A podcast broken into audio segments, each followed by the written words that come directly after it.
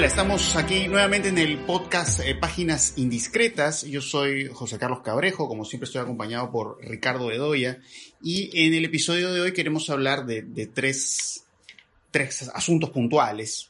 Uno es la película, uno de estos asuntos es hablar de Mank. La película de eh, David Fincher. Eh, queremos hablar también un poco sobre la obra de Kinky Duke, que el día de hoy nos, nos enteramos de su fallecimiento.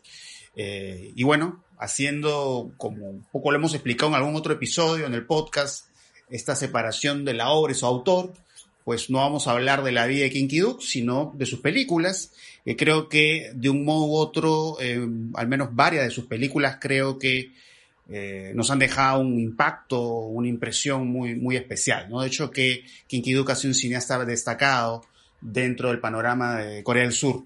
Y también queremos hablar de toda esta polémica existente sobre las, eh, las salas de cine, ¿no? Se ha pronunciado esta asociación que representa a las salas de cine en el Perú y eh, han señalado que según los protocolos aprobados por eh, el gobierno, eh, digamos, eso no les da las condiciones necesarias para que pues, el negocio del cine, el negocio de las salas de cine, eh, pueda continuar. Así que ahí hay tres cosas por hablar eh, interesantes por distintas razones. Pero a ver, empecemos con, con Mank, ¿no? Esta película de David Fincher eh, sobre el famoso guionista de Ciudadano Kane, Herman Mankiewicz. Y bueno, habría que empezar señalando, por supuesto, que Ciudadano Kane, esta película de 1941, pues es una película fundamental en la historia del cine, es esta película que con justa razón, aparece, digamos, en, a lo largo de la historia, en distintas listas como la, la, mejor película de la historia, que más allá de que eso nos pueda parecer correcto o no, es una película que ha ejercido una influencia fundamental, ¿no? En todo lo que va a ocurrir en el cine posterior, ¿no? Que en parte eso tiene que ver con el guion, ¿no? Eh, la ruptura de la linealidad, este carácter polifónico con que se cuenta Ciudadano Kane, todos los aportes de Eric Tolan con respecto al trabajo de la fotografía y por supuesto eh, todo el trabajo de puesta en escena de Orson Welles. ¿no? Hay varios aspectos fascinantes en, eh, en Ciudadano Kane y bueno, pues eh, esta película Mank, centrada en la figura de Herman Mankiewicz, habla de él y digamos la elaboración del guion de Ciudadano Kane. ¿no? Es una película que visualmente eh, logra hacer muchas referencias a Ciudadano Kane, ¿no? El blanco y negro, la fotografía, también un poco el, el guion de Mank eh, juega un poco también a la fragmentación de la lineal, linealidad. Pero más allá de esos guiños eh, y más allá de esos homenajes, esas referencias, la verdad que yo no quedé satisfecho con la película me parece una película atrapada en Gary Oldman, ¿no? Que gira alrededor de él y a la vez, bueno, Gary Oldman pues lo vemos repitiendo estos como tics, estas formas de hablar que le ha creado su personaje, pero siento que un poco la película se estanca en eso, ¿no? Y que un poco ensombrece a los demás personajes, eh, y eso es un poco la, la primera impresión que yo tengo, ¿no? Siento que de alguna manera sí hay algo de homenaje a Ciudadano Kane, pero como un débil homenaje. Eh, no voy a esperar, obviamente, que Fincher necesariamente haga una película con la hondura y la relevancia de Ciudadano Kane, no estoy diciendo eso. Pero la verdad que, un poco comparando con otras películas, pienso en Red Social, que además, curiosamente, Red Social es una película con la cual se puede establecer muchos diálogos con Ciudadano Kane, ¿no? Pero también es esta idea del personaje poderoso que se queda solo. Eh, y me parece que ahí hay un mejor diálogo con que en esta película. Claro que esta película narra las cosas desde otro lado, ¿no? No desde la figura del personaje poderoso, sino más bien del personaje que se encuentra en una posición de desventaja o debilidad, ¿no? No solo debilidad ante estas figuras poderosas que manejan el cine, sino esta debilidad que tiene pues por su adicción al alcohol y ese tipo de cosas que tiene este personaje interpretado por Gary Oldman. Entonces un poco mis primeras impresiones, no sé cómo sientes tú la película, Ricardo. Sí, eh, a mí también me decepcionó mucho. Eh, creo que es una película que no, eh, digamos que no llega a, a tener, eh, digamos, la, la coherencia que mm, prometía, digamos, o que va prometiendo durante, digamos, los 20 primeros minutos, ¿no? Em, porque eh, va pasando, va dando bandazos la película, ¿no? Va, va, va, va. Porque, claro, eh, al, comienzo eh, tú te sitúas en ese tiempo cero, digamos, ¿no? Que es el, momento de la narración, digamos, el momento en el que el personaje está encerrado en este, en este lugar, en el desierto del Mojave, ¿no? Porque eso es este, fuera de Los Ángeles, y está escribiendo este guion asistido por eh, una secretaria y por una persona que va administrando, digamos, ¿no es cierto?, sus, sus, sus, eh, sus días y sus, y sus rutinas, ¿no? Y a partir de ahí comienza la película a, a viajar en el tiempo, ¿no?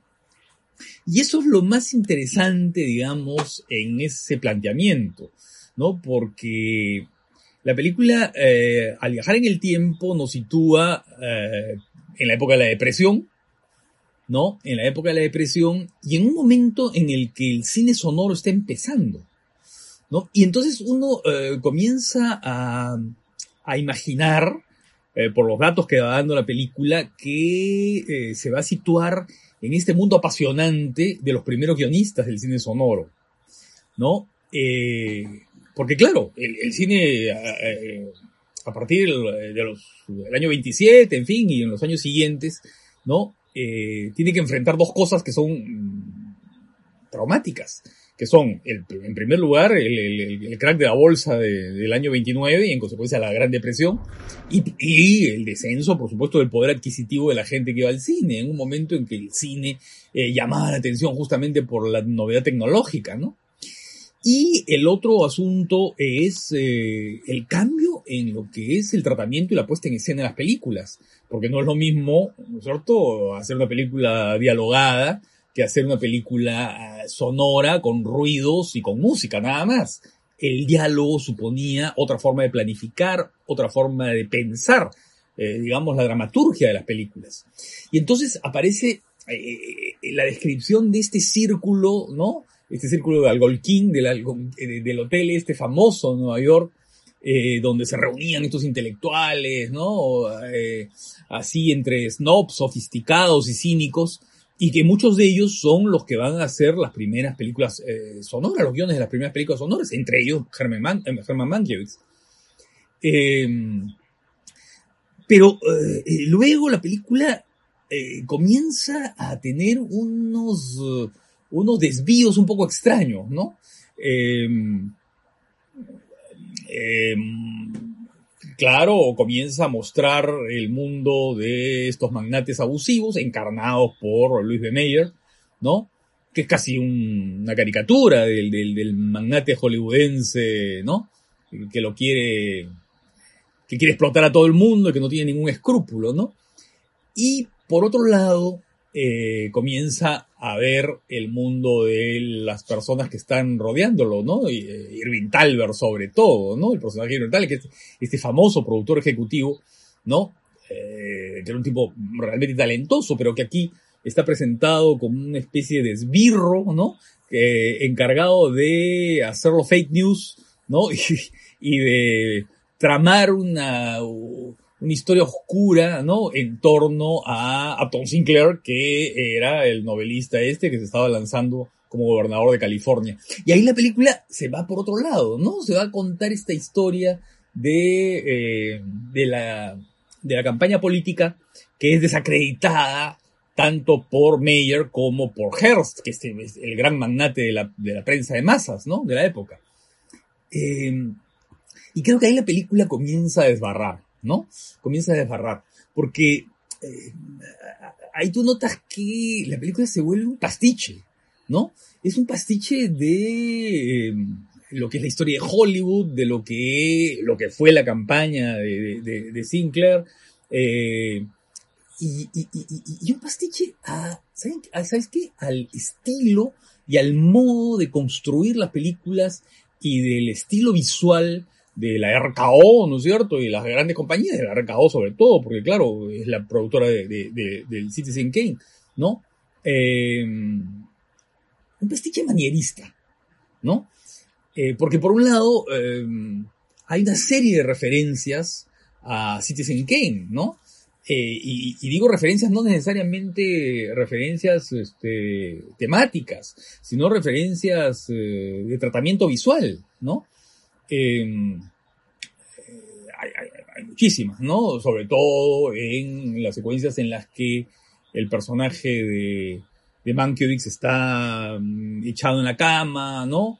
Y, está esta especie de decadencia personal que equivale un poco a la, decadencia de Kane, ¿no? Eh, pero es una, decadencia opaca. Pero también él es, Kane y es Alexander a la vez, ¿no? Porque tiene el alcoholismo de Susan Alexander, ¿no? y eh, hay una serie de imágenes que están eh, construidas un poco como eh, el famoso plano, ¿no? En, profundidad de campo, este, este plano emblemático de lo que es la profundidad de campo y del uso del, del gran angular en el momento del suicidio de Susan, ¿no? que se repite además constantemente, ¿no? O los contraluces, ¿no? Estos contraluces en las que vemos, por ejemplo, a Marion Davis, ¿no? Y a otros personajes en estos contraluces que parecen evocar el contraluz famoso del periodista entrando a la biblioteca para investigar la infancia de Kane.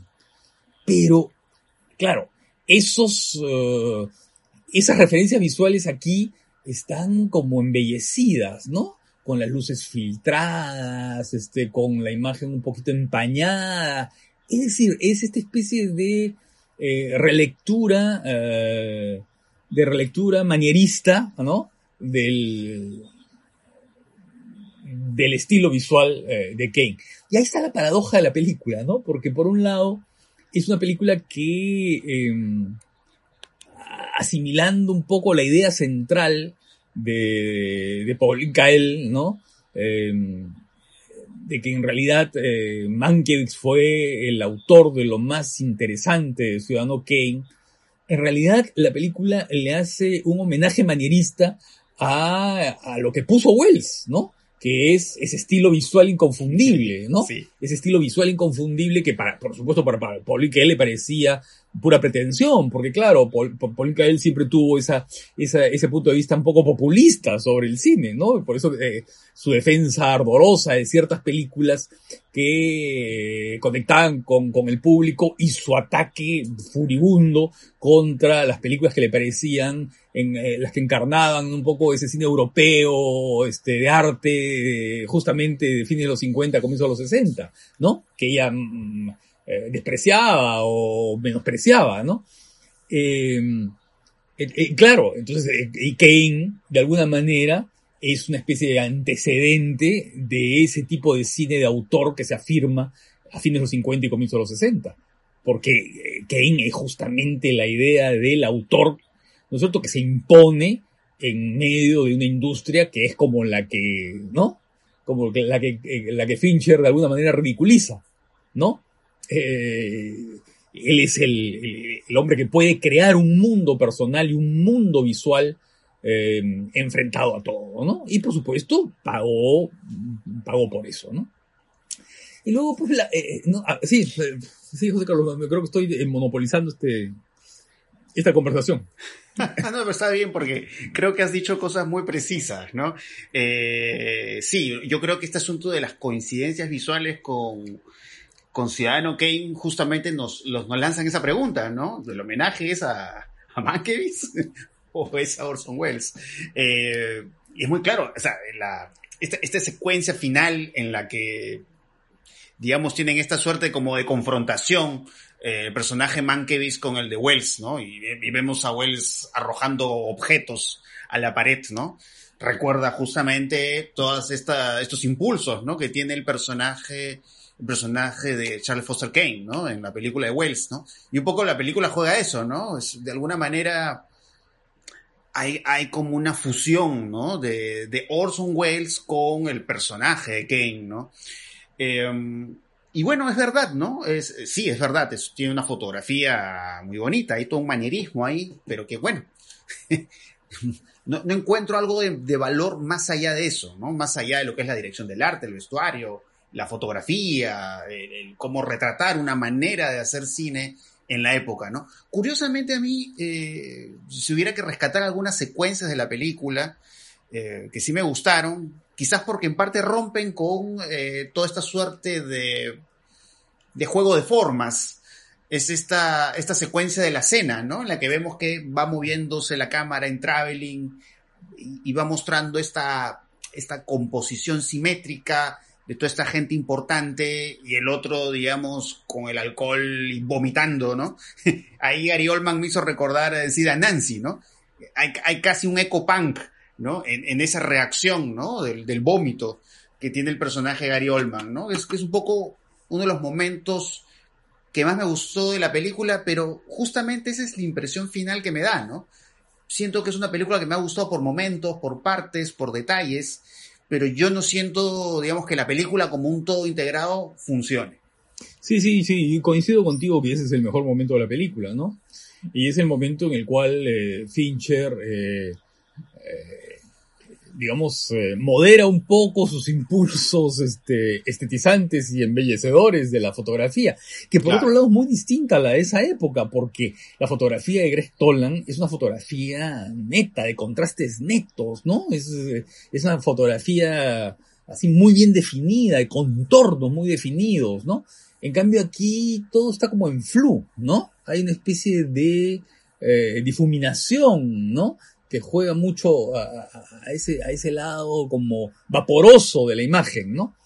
Y en esta secuencia, no, esta secuencia creo que eh, ahí las formas son muy netas, digamos, ¿no? Las presencias, eh, eh, los espacios, la distancia de los personajes, este, la planificación, ¿no? creo que ah, lo hace con mucha limpieza y ese es un momento fuerte de la película, ¿no? A, mí me interesa mucho, por ejemplo, el personaje de Marion Davis, ¿no? Eh, eh, el personaje de Marion Davis que, que, que, que, es uno de los personajes que, que tiene más humanidad en la película, ¿no? Eh, a pesar de que, claro, la película sugiere que, bueno, como algunos dicen, y la historia parece que, que, parece que es verdad, ¿no es cierto? Que Marion Davis es el modelo del personaje de Susan Alexander, ¿no? Pero la Marion Davis que aparece aquí en Mank, ¿no? En las conversaciones privadas que tiene con, con el personaje de Gary Oldman, ¿no? le dan un toque y una humanidad. Además, la actuación es muy buena, ¿no?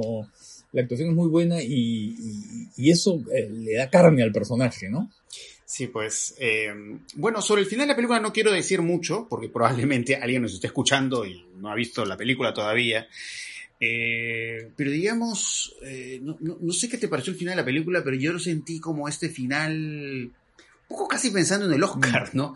Digamos que se acerca más un poco a este tipo de películas como Trambo, ¿no?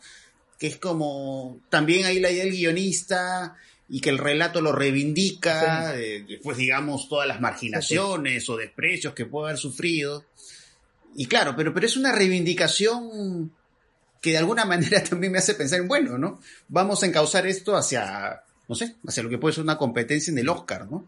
Eh, claro que es una reivindicación bastante gris también, ¿no? Un poco la forma como se trata, digamos, estas imágenes finales de, de Mankiewicz.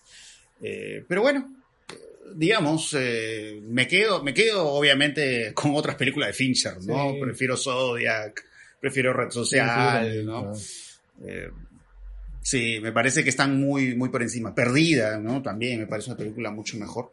Pero, bueno, hay ciertos detalles en la película que creo que son de interés y sobre todo si son, son, em, si les gusta una película como sea no por supuesto deben verla para, bueno, un poco ver ahí, un poco estas conexiones, estas asociaciones.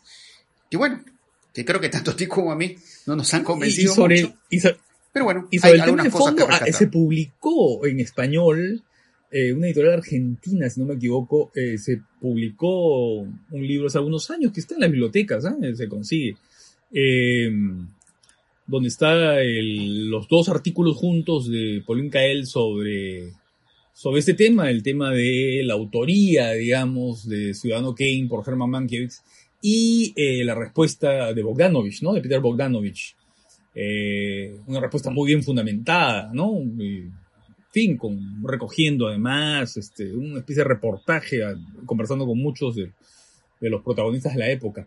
Eh, y luego es un tema sobre la autoría de, Ciudadano Kane que se ha estudiado mucho, ¿no? Que se ha, hay un autor que se apellida Merriman que tiene un libro bien interesante sobre este tema, donde él ha comparado todas las versiones del guion que ha podido encontrar, ¿no? Y él, llega a una conclusión y dice, el 60% es de Mankiewicz, el 60% del guion, ¿no? De, de, de, la estructura, ¿no? Y el 40% es de Wells. Dice Merriman después de haber estudiado mucho ese asunto, ¿no?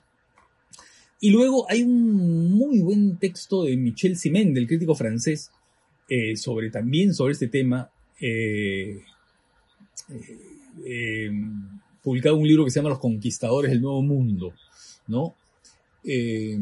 Y claro, Pauline Kael era una, una, crítica muy temperamental, ¿no? Y muy... Y además, digamos que estaba ¿saben? Eh, el problema de Blinkel era que tenía una polémica con Andrew Sarres, pues, ¿no? Y tenía una polémica en general, no solamente con Andrew Sarres, sino con todo lo que era el cine de autor, eh, tal como lo concebían los franceses, ¿no? Entonces, claro, eh, esto le sirvió, el asunto de, de Mankiewicz, esta, discrepancia, entre comillas, entre Mankiewicz y Wells, le sirvió para, digamos, hacerle un monumento al guionista y disminuir, ¿no es cierto?, el, rol o el papel del, realizador como responsable de una puesta en escena, ¿no? Una puesta en escena cinematográfica. Eh, y son bien interesantes las declaraciones, además, que hubo después, a partir de toda esta polémica, declaraciones, por ejemplo, de John Hausman, ¿no? John Hausman, que es el personaje que va llevándole, ¿no? Eh, va, va, yendo a controlar cómo va Mankiewicz en la, ¿no? Que es un famoso productor, ¿no? Y que incluso fue actor, eh, ¿no? Y Mankiewicz, este, perdón, John Hausman dijo alguna vez, dijo, bueno, es, Ciudadano Kane es para Orson Welles lo que la diligencia es para, para John Ford, ¿no? Por más de que la haya escrito otro guionista, ¿no? Entonces, eso es bien interesante, ¿no? Eh, porque el guionista, claro, es muy importante, ¿no? Y la idea del Rosebud eh, parece que es de Mankiewicz y la idea del laberinto es de Mankiewicz, ¿no? Pero, pero hay que ver que el tema del poder es un tema welsiano por excelencia, ¿no? Y el tema del ascenso y la caída también lo es, y eso lo encontramos en toda la obra de, Wells, ¿no? Eh, desde los magníficos Amberson hasta, por supuesto, C. de Mal, ¿no? Eh, en toda la obra de Wells esos asuntos y esa puesta en escena que ya la vemos muy claramente eh, expuesta en Ciudadano Kane está pues en toda la obra de Wells, ¿no? Entonces habría que ser ciego para no, para no darse cuenta de eso, ¿no? Claro, eh, y bueno, eh, obviamente eso entra en relación con todas las conexiones que encontramos, pues, explícitas o implícitas, ¿no? La, la obra de Wells con Shakespeare, ¿no? Ah, claro. El poder tiene que ver, digamos, con todos los insumos teatrales, ¿no? Que ha tenido en su carrera artística eh, Orson Welles. Y bueno, sí, el guion es muy importante, pero yo creo que ese guion, eh, pues no sería tan famoso si no fuera por lo que hizo Orson Welles con la puesta en escena, ¿no? Y digamos, eh, el establecimiento de todo un paradigma de lo que es un autor cinematográfico. Y eso evidentemente no quita el aporte Mankiewicz y digamos toda la reunión de talentos, ¿no? Porque obviamente ahí lo que hizo Greg Tolan con la profundidad de campo fue importantísimo en Ciudadano Kane, eh, pero es como, digamos, Orson Welles reúne estos talentos para eh, expresar su visión, su visión del mundo y su visión de la ficción. Es como, Eh, yo lo veo de esa manera, o sea, no, no, no, puede disminuirse de ninguna manera el papel de Wells en, en, en Ciudadano Kane y, y, como, en y como otros autores del, de, de, de, del cine de Hollywood, ¿no? Eh, bueno, por, por, por, hablar de Hitchcock, ¿no? Hitchcock, eh, los guiones de Hitchcock son guiones firmados por otras personas, ¿no? Y uno ve una película de Hitchcock y bueno, Así es. miren, mirar una imagen de Hitchcock es, es inconfundible, ¿no es cierto? Eh, Un, un encuadre de Hitchcock es absolutamente, es. lleva firma, ¿no? Entonces es, es, un debate. El cine es un arte colectivo, ¿no? Es un arte en el que intervienen muchos talentos, ¿no? Pero claro, hay, hay una, una idea fuerza que es la que de alguna manera conduce eso, todos esos talentos hacia un fin común, ¿no? Así es, exactamente, ¿no? Eh, y claro, es, es, curioso lo que menciona Hitchcock, ¿no? Porque, digamos, eh, muchas de las películas de Hitchcock, o sea, los guiones de las películas de Hitchcock están basadas pues en obras literarias, eh, vamos a decir, sin mayor prestigio. Eran bestsellers muchas veces, pero, bueno, no, no, no, es que, no es que estuvieran un reconocimiento especial por su valor literario. Entonces, justamente ahí uno, uno, nota el valor de Hitchcock, ¿no? Pues agarras este material, convirtió un guion cinematográfico, pero que es todo lo que él hace con el trabajo del color, de la fotografía y cómo mete la música y, y va creando un mundo, ¿no? Va creando un mundo que es muy singular y que es y que es impactante, que hasta ahora podemos seguir sí, hablando de la obra de Hitchcock. Y de John Ford eso, y de Anthony Mann. Sobre lo que él hace más, sobre ese material. Así es. Exactamente, ¿no? Así que, eh, sí, eh, nadie niega, obviamente, el, el, rol que ha tenido Mankiewicz en Ciudadano Kane, pero eso no, digamos, no, no, le, no, le, quita el valor al otro, ¿no? Que es un valor muy potente y, que es un antes y un después, ¿no? Ciudadano Kane, de alguna manera u otra, es un antes y un después, ¿no? Para lo que vamos a ver en el cine en muchos sentidos, ¿no? Y algo de eso hemos hablado, ¿no? Eh, Así que bueno, eso es, eso es lo que podemos decir sobre, sobre Mank. Eh, bueno, el otro tema es el de la muerte de Kinky Duke. Eh, bueno, yo creo que en lo particular, bueno, para a mí la verdad que me, sorprendió mucho esto, porque bueno, en realidad Kinky Duke, eh, un cineasta relativamente joven, eh, y obviamente, claro, al enterarme de su muerte, automáticamente eh, me he puesto a recordar, digamos, eh, las películas que a mí más me han marcado de él, ¿no? Digamos, todo, todo, toda esta, digamos, esta vida de cinefilia que yo he tenido sobre todo del 2010 hasta inicios de la década que acaba de terminar. Eh, tengo este recuerdo poderoso de la isla, de esta película de las estaciones, eh, creo que es primavera, verano, otoño y otra es primavera, creo que es el nombre. Sí, sí. Eh, Hierro 3, que se estrenó en Lima, ¿no? Con el nombre del Espíritu de la Pasión. Sí. Eh, y es, es eh, digamos, sí, o sea, la obra de Kinky Duke es una obra, pues, que no te deja... o sea, que es imposible que pase desapercibida, ¿no? Este, todo este trabajo de la, de la violencia, ¿no? De forzar el cuerpo, digamos, a resistir toda una serie de padecimientos y que tienen que ver con cierta visión del amor, cierta visión también de lo erótico. Eh, es de hecho un cineasta muy, muy destacado, ¿no? En lo que es el, el cine de Corea del Sur de los últimos tiempos. Eh, y bueno, sí, poco lo que he visto en redes sociales ha sido la, verdad como un mar de lágrimas, ¿no? La reacción ante la muerte de Kinky Duke, pero es por el impacto que sus películas han tenido en, en nosotros. No sé, en tu caso, cómo ha sido. Sí, también. Eh, o, o, cómo comenzó tu relación con el cine sí, me, Es un cineasta que siempre me interesó, ¿no? Eh, creo que, que, tenía desniveles, ¿no? ¿no? No todas sus películas me interesaron de la misma manera. Pero La Isla me parece. Creo, yo creo que es su mejor película, ¿no? Y también Hierro 3. Eh, eh, Sí, esas dos creo que son las que más me gustan, la, la isla y, y creo que sí 3. tan distintas, ¿no? Porque en la isla hay ese lado de lo primario que se impone, ¿no? Hay esa dimensión casi pulsional de todo, ¿no? De la naturaleza, de los comportamientos, de los cuerpos, de la sexualidad, ¿no? En Hierro 3 también hay algo de eso, pero tamizado por lo fantástico, ¿no? Por ese filtro eh, fantástico, estos personajes que son como espectros que van, eh, se van apoderando de espacios, ¿no? Eso, eso me pareció siempre bien, interesante, ¿no? Ese lado, por un lado, muy naturalista en el sentido del registro de lo más, eh, de lo más visceral, por un, ¿no? Pero también eh, de su capacidad para poder ser contemplativo, ¿no? Y tener esa sensibilidad ante las atmósferas, el paso del tiempo, el cambio de la luz en el encuadre, ¿no? Y eso lo vemos muy claramente en estas estaciones, ¿no es cierto? En primavera, verano, otoño, primavera, en fin, como se llame. Eh, ¿No? En que hay esa sensibilidad eh, eh, si tú quieres, más oriental en el sentido casi del, del, del cliché, ¿no? Pero trabajado con mucha potencia, ¿no? Claro. Con mucha potencia y con mucha capacidad de, de observación. Por un lado, lo, lo más primario y por otro lado, aquello que está por encima de eso, ¿no? Y te va mostrando un espacio, un ambiente que parecería resguardado, ¿no? Que está eh, protegido de todo aquello que podría ser eh, deterioro y descomposición, pero sin embargo está ahí, la, el deterioro y la composición está sustentando todo lo otro, ¿no? Eso es lo que siempre me pareció interesante en Kinky Duke, ¿no? Esa, esa coexistencia de esas dos dimensiones, ¿no?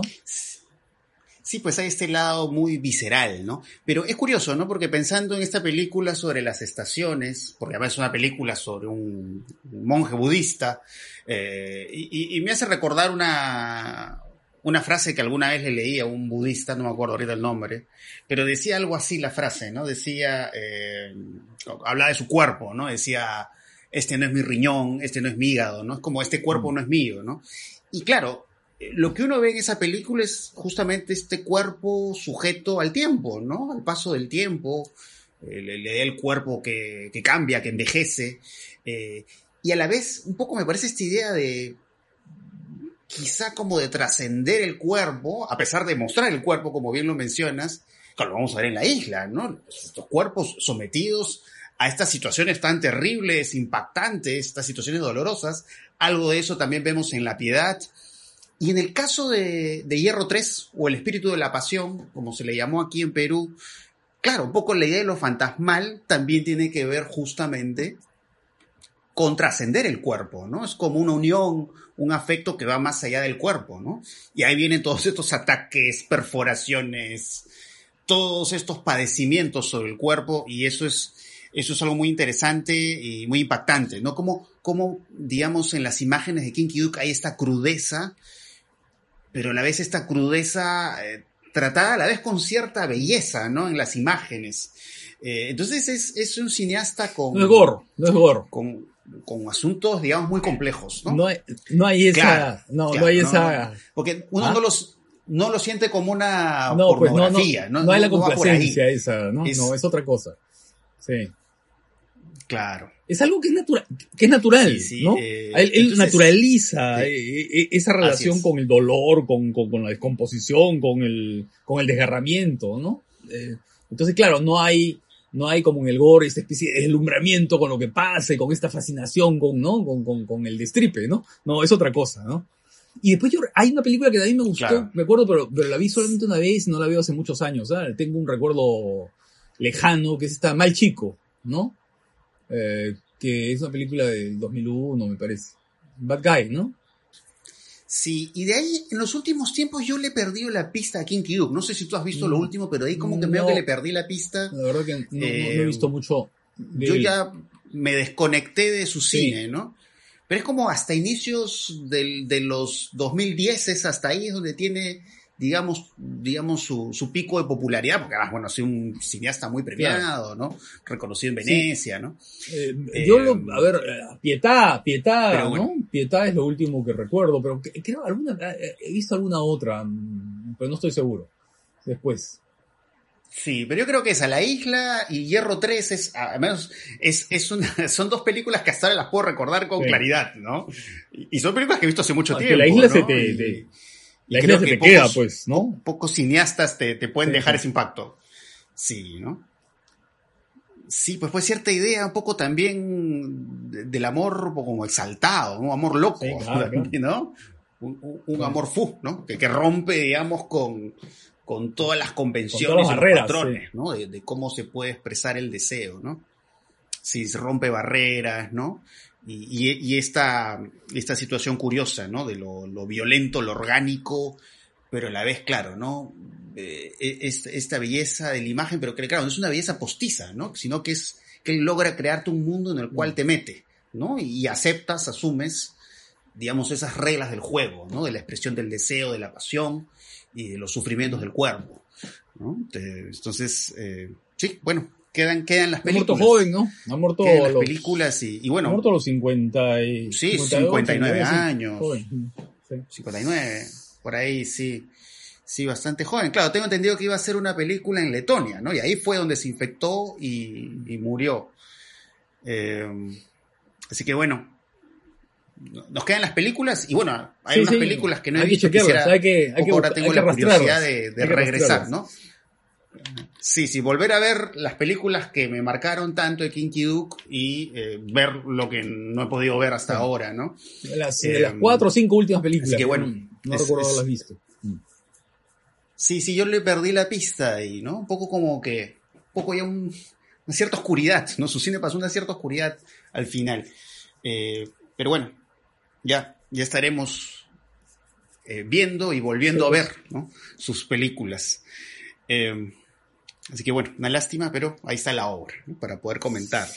Bueno, está el otro tema del cual íbamos a conversar, que es sobre este pronunciamiento que ha habido sobre esta asociación que representa a las eh, salas de cine en el, Perú, ¿no? que dicen que, digamos, con las medidas tomadas por el gobierno no están en las condiciones para poder abrir, ¿no? Que, digamos, hay el riesgo que simplemente quiebren, ¿no?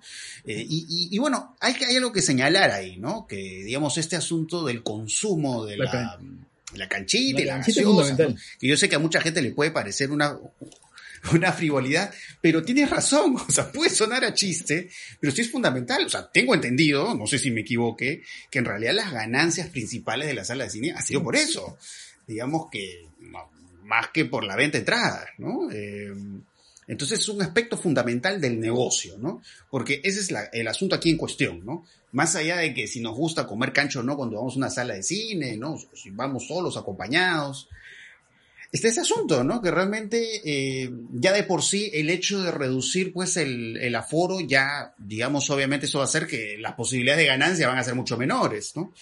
Pero digamos, lo otro, aunque suena broma, pues el asunto del combo de la gaseosa en la cancha sí es fundamental para que las salas de cine puedan eh, volver a funcionar. Em, pero bueno, es un poco lo que podría decir de lo que sé un poco de toda esta dinámica de las salas de cine en el Perú.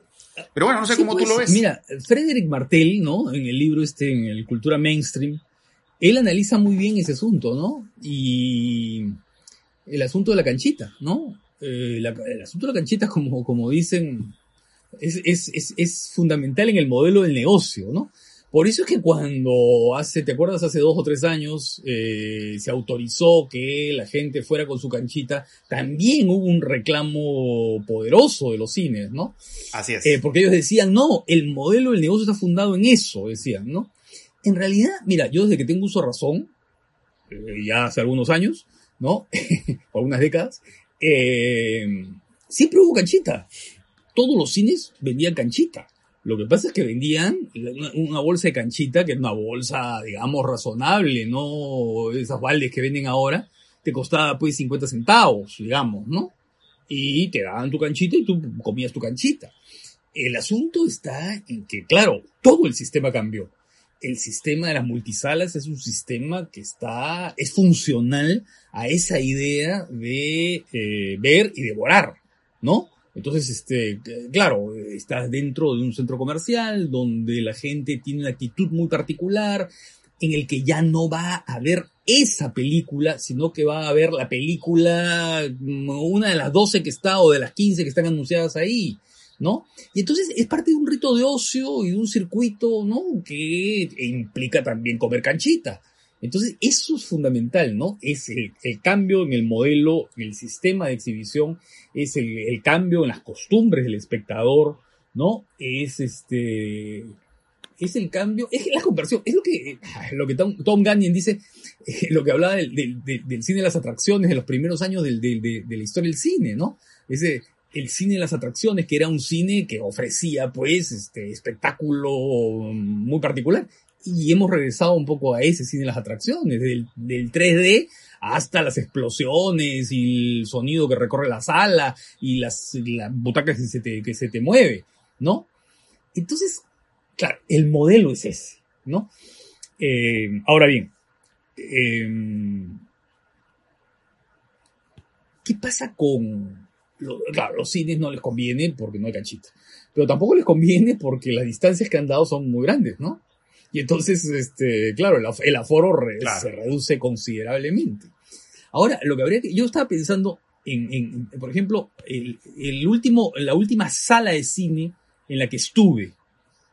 Eh, y la última sala de cine en la que estuve, y eso me da mucha pena, ¿no?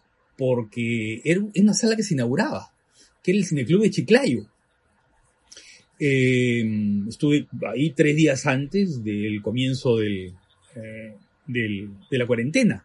¿no? Y era una sala, una sala, una sala, una casa en la que habían adaptado eh, sillas y demás, una sala cómoda, digamos, pequeña, ¿no? Y estaba pensando en eso, por ejemplo, ¿no? En un cineclub como el de Chiclayo, o como otros que existen en el Perú, o incluso que en Lima, en la sala Robles Godoy, o en la ventana indiscreta, o en, en, en, en, la sala de la Católica, las dos salas de la Católica, ¿no? Entonces, eh, claro, si se aplican estos mismos protocolos, eh, entrarían 10 personas, ¿no? Con lo, con lo cual, eh, la afectación, digamos, no solamente es para los superhéroes y para las canchitas, ¿no es cierto? Sino también para un cine alternativo, distinto, que tiene otro público, que busca, además, que se trata de proyectar hacia una comunidad, porque era interesante ese proyecto, por ejemplo, el Cineclub de Chiclayo, eh, ¿no? De, de, de, de, movilizar a la gente de la zona, ¿no? Entonces, eh, eh, claro, es un problema muy serio, porque por otro lado es innegable que hay un problema sanitario, ¿no? Pero yo creo que deberían pensarse en formas y en modos distintos de abordar este asunto, ¿no? Eh, en fin, eh, yo creo que es un problema complejo, pero... Sí. Pero... Sí, porque ahí en el pronunciamiento mencionan, ¿no? Los casos de otros países que lo están manejando de otra manera. Eh, y bueno, lo que ellos señalan que ese es un poco los modelos a imitar, ¿no? no sé si de pronto, quizás a la hora que que se han tomado que el, gobierno ha tomado estas medidas con relación a las salas de cine, mm, no sé si de pronto el problema ha sido que no han puesto atención, ¿no? En cómo lo han estado manejando en otros países, ¿no? Porque un poco da la sensación de que en realidad no han puesto atención al modelo de negocio, ¿no? Pues, pues si no entiendes cómo funciona ese negocio, entonces, claro, todas medidas que al final son por las puras porque no van a poder abrir, evidentemente, ¿no? Eso está claro, ¿no? En esas condiciones las salas de cine no van a abrir. Eh, entonces, bueno, un poco sería, sería bueno, creo que vean eso, ¿no? Un poco qué está pasando en otros países, cómo han hecho de que eh, las salas de cine finalmente, pues con el aval del gobierno, puedan finalmente. Y hay otro problema, ¿no? Que es el mismo público, el público que tiene miedo. Y es legítimo temer, digamos, ¿no? Es legítimo temer, eh, digamos, una infección, ¿no? En un ambiente cerrado, ¿no? Yo creo que es un problema bien, bien, bien complicado pues. y, no veo mucha salida, ¿no? No veo mucha salida, ¿no? Claro, creo que los modelos de Colombia y de, México, ¿no? Eh, podrían ser útiles, pero, pero en fin, es un problema serio. Pero además hay otro problema, que es adicional. ¿Qué películas van a dar? Eh, no, ese es, otro, misterio, ¿no? Eh, ¿no? Yo, yo, yo, quiero ver este Tenet Así en pantalla pero, grande, pero no sé no, si pero Tenet además es la única, ¿no? ¿Pero qué, más? Eh, eh, claro, seguramente La Mujer Maravilla en 1984, que, que, la va a poner Warner en los cines que estén abiertos en, eh, ahora en diciembre. Pero ¿qué más, no? O sea, tendrá que restrenarse algunas cosas, retomar lo que estaba, lo que estaba en las últimas semanas, las películas más exitosas de los últimos meses, tal vez Joker o no sé, ¿no? Pero, ¿qué más? O sea, tampoco hay una oferta, ¿no? Miren, mira. Sí, y, claro, y está, y está la otra variable, ¿no? De, digamos, hay, hay esto de lo que estuvo quejando Christopher Nolan, ¿no? El acuerdo con HBO Max, ¿no? Con estas películas tipo Duna, ¿no? Que sí se van a estrenar, pero a la vez van a estar en HBO Max. Y eso ha encendido toda una polémica. Porque realmente, claro, podemos entrar a una ruta en la cual se puede dar una, una suerte ya como de estocada final a las salas de cine, ¿no? se podría darse una situación yo Creo, yo creo que es el futuro, mira, yo creo que el futuro es multi, multiplataformas. Multiplataformas, especializándolas, ¿no? Mira, mira, el público va a ver a los Vengadores en una sala grande, en una pantalla grande. Va a preferir verlo, ¿no? Entonces yo creo que eh, lo que va a haber es una especialización, ¿no?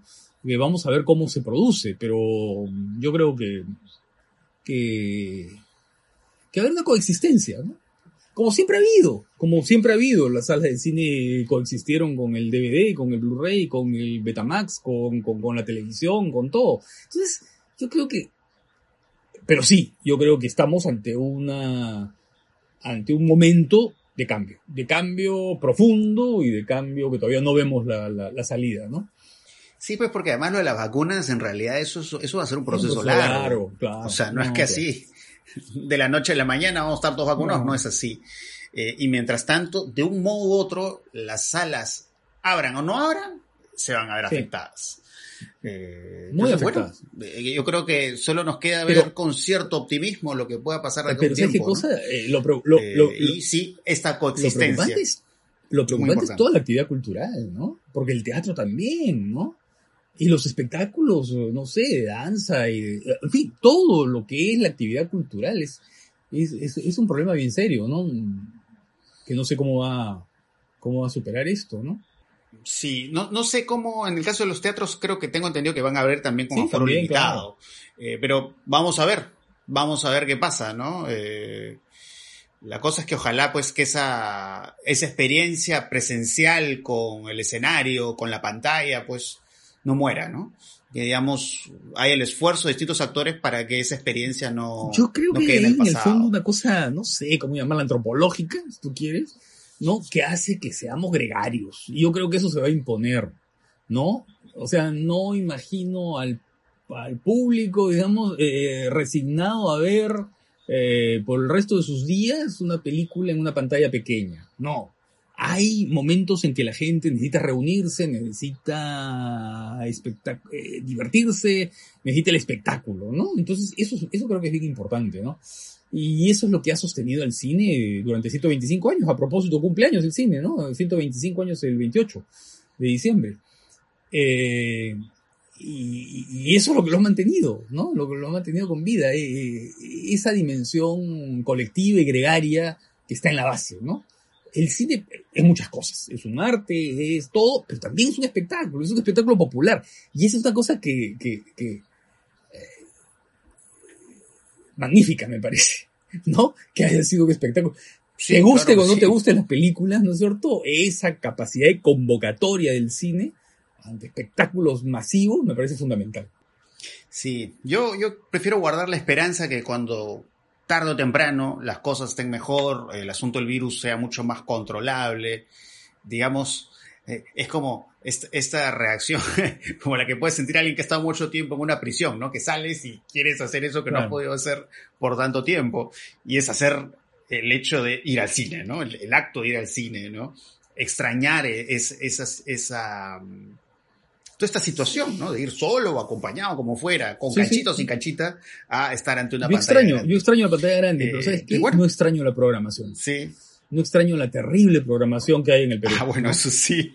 Sí, sí. Eh, y entonces, claro, eso hace que eh, esta, esta relación poderosa que uno tiene con la pantalla, a veces, este, ¿no? No la sientas tan, ¿no? No, no tengas tanta nostalgia por ella, digamos, ¿no? Porque, claro, ¿Para ver qué? ¿No? Para ver qué. Claro, lo, último interesante que recuerdo que hizo en pantalla grande creo que es la película esta de... Eh, una vida oculta. Claro, esa. Eh, después estuvo también, bueno, la de Ken Eastwood, que me gustó bastante, y la de El hombre invisible, que también es una película interesante, ¿no? El hombre invisible. Sí. Esas, esas son las películas que este año creo que las últimas que se pudieron ver con Hansel y Gretel, eh, no, Gretel y Hansel, ¿no? Que, también era curiosa, tenía un clima bien particular, ¿no? Sí, sí, sí, sí. Pero bueno, hay que, hay que esperar. Acá creo que es un asunto de paciencia. De paciencia y, bueno, eh, realmente esperar que no, que no haya, digamos, un golpe mortal a las, a las salas. un golpe mortal y que si se restablece con todos los protocolos, el público cumpla con esos protocolos y que no se generen infecciones, ¿no? Porque eso, eso sería fundamental y eso es absolutamente fundamental, porque si se generan infecciones en los cines, este, sería trágico, ¿no? Sí, sería trágico eh, en todo sentido, ¿no? Todo sentido, ¿no? Para las personas y trágico para las, las salas de cine, ¿no? Eh, así que bueno, vamos a ver cómo se van sucediendo los hechos, ¿no? con relación a un poco cómo, cómo ve el gobierno el asunto de, de, abrir o no abrir la sala de cine y en qué condiciones. Así que bueno, eh, yo creo que ya hemos, hablado, hemos hablado, a diferencia de otros episodios, hemos hablado ya como tres temas, hemos hablado. Eh, y bueno, temas muy, muy importantes, interesantes. Así que bueno, ya, ya nos, estaremos escuchando en algún otro episodio. Me imagino que en alguno estaremos hablando un poco de un balance del cine que hemos visto eh, en este año, ¿no? Algo de salas de cine y algo que hemos visto, por supuesto, en plataformas de streaming, festivales. Esa es la paradoja, ¿no? Es el, es el año en que no hubo cines, ¿no? Pero en el año en el que el, público vio más películas que en toda la historia, parece, ¿no? Según las estadísticas. Pero las ha visto, claro, en otras pantallas. Sí, sí, es una situación Sí, es una situación tan curiosa. ¿no? Así que bueno, ya estaremos hablando sobre esos asuntos eh, en alguno de los próximos episodios de eh, Páginas Indiscretas. Así que ya, bueno, eso sería, eso sería todo por hoy y ya nos estamos escuchando en otra oportunidad. Chao.